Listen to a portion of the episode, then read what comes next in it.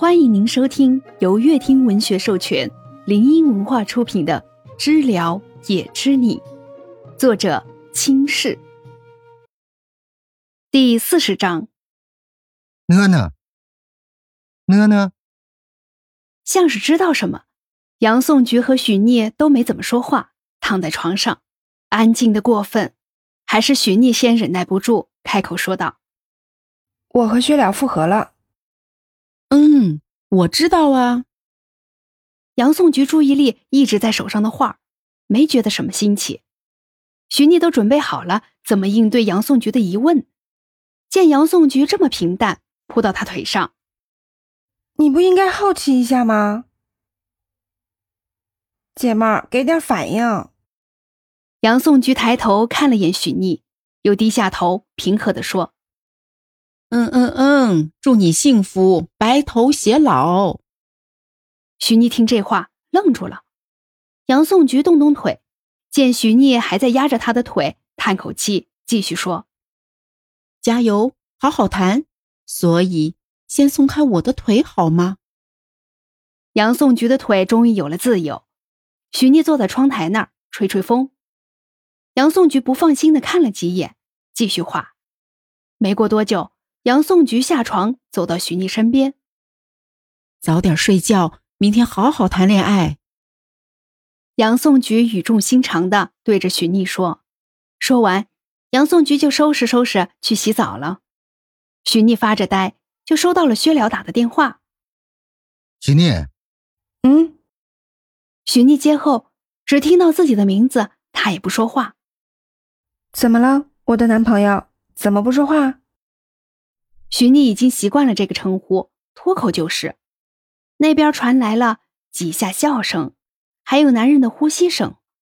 沉默了半分钟，薛了终于开口：“许逆，像以前一样叫我，可以吗？”薛了应该真的很期待，许逆都能听出来乞求的味道。许逆头歪着看着外面，脑海里全是白天他们相处的瞬间，还有那。为他一人绽放的花，没有回答。许妮只是想着以前。阿了，简单明了的答案。许妮红着脸，那边好像有笑声，能听出来憋笑。薛了很满意的叫了三声许妮的小名儿。呢呢。薛了说完后，望着遥远的月亮，描绘着许妮的模样。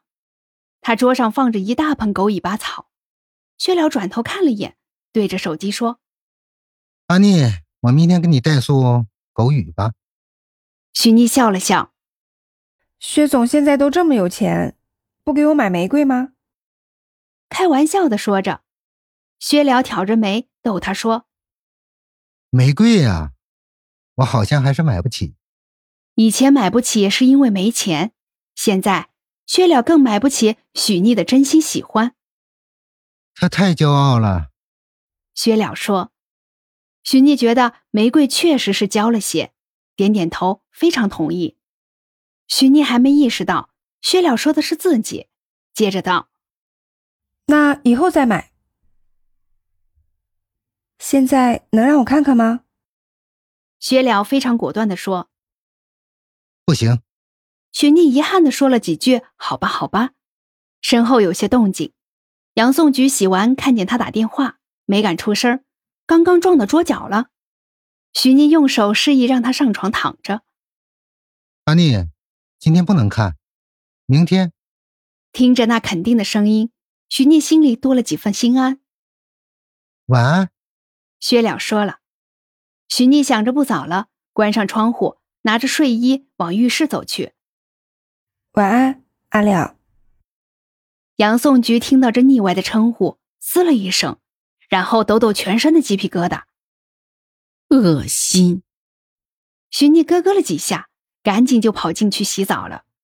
许逆出来的时候，收到了薛了给他发的一幅照片，是狗尾巴摆在咖啡旁边的。一旁的杨颂菊见他春心荡漾，只能在心里歪歪了几句，又开始赶稿。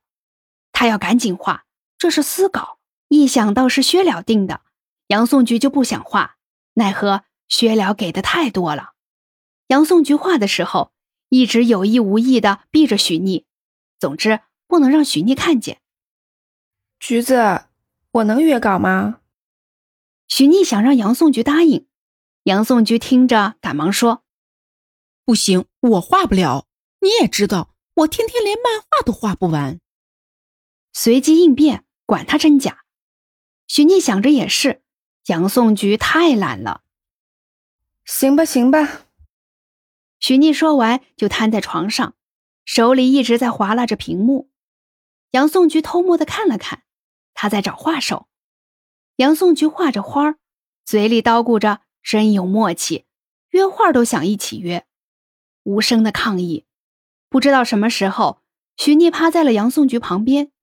杨宋菊吓了一跳，许逆像是捡了宝，看着屏幕上的画，震惊的对杨颂菊说：“你这和我想的一样。”那是高中的时候，许妮的数学老师去世了，薛了的外公。薛了妈妈因为薛了爸爸欠了太多钱，被逼无奈跳了河。从小，外公就是他唯一的保护伞。那天薛了失踪了，所有人都找不到他。许妮打着伞去薛了平常去的地方找了一圈大晚上的，知了声不断在耳边响起，让许逆原本就烦躁的心更添了把柴，泄了力气，将伞随意耷拉在边上的椅子上，不管什么湿没湿，就瘫坐在路边长椅上，双腿泄愤似的乱踢，手也拿着伞往前捅。过了一会儿，他叹了口气，打开手机往眼上方一放。才发现现在是九点五十，许逆闭上眼睛休息半分钟，打算待会儿继续的听。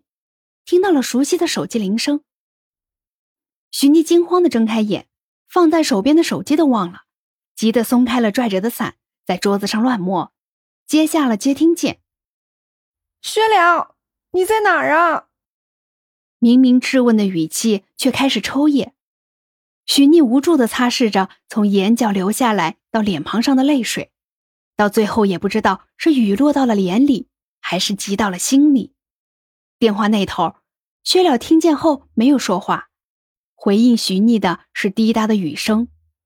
等到徐逆渐渐缓和下来后，说了一句又一句：“你说话呀。”那边才有了反应。薛了捂着嘴也哽咽道：“对不起。”徐聂红着眼眶，吸了吸鼻涕，刚想再说点什么，就听见薛了疲惫的声音从听筒里传来：“徐聂，晨曦前带我回家好吗？”无助、难过、逃避充斥着薛了的话语。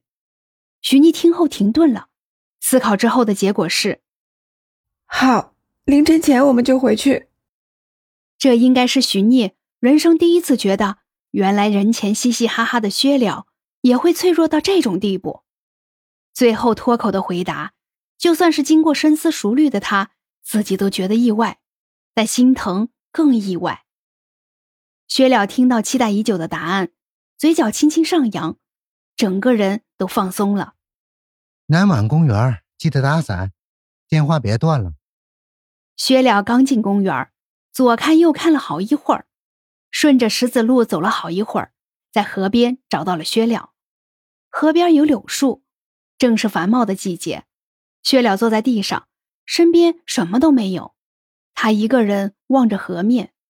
许逆走过去，薛了才转头，没有起身，只是换成了向着许逆的方向坐着。许逆见雨下的大了些，忍着气跑了过去。许逆站在他面前，还没开口。就被薛了拉着裙边，许逆只能慢俯下身，弯下腿，和眼前少年平视。他淋湿了，头发滴着水，没人知道他淋了多久。你脑子不好吧？一整天多吓人。徐逆说着，薛了抬起眸，眼底尽是委屈。你，重话还是说不出。薛了起身，徐逆抬起头。他们的视线从来没有分开过。薛了甩甩头发，手里拿着他今天采的花，单膝对许逆下跪。许逆的伞倾斜着，路灯下光影被拉长，夜晚的屋内充满了梦境。殊不知，远处少年向万物求了束紫丁香，在无喧嚣处献给了他的女神。那晚的场景和杨宋菊画的一模一样。本章已播讲完毕，喜欢的宝贝儿们点点订阅加收藏哦。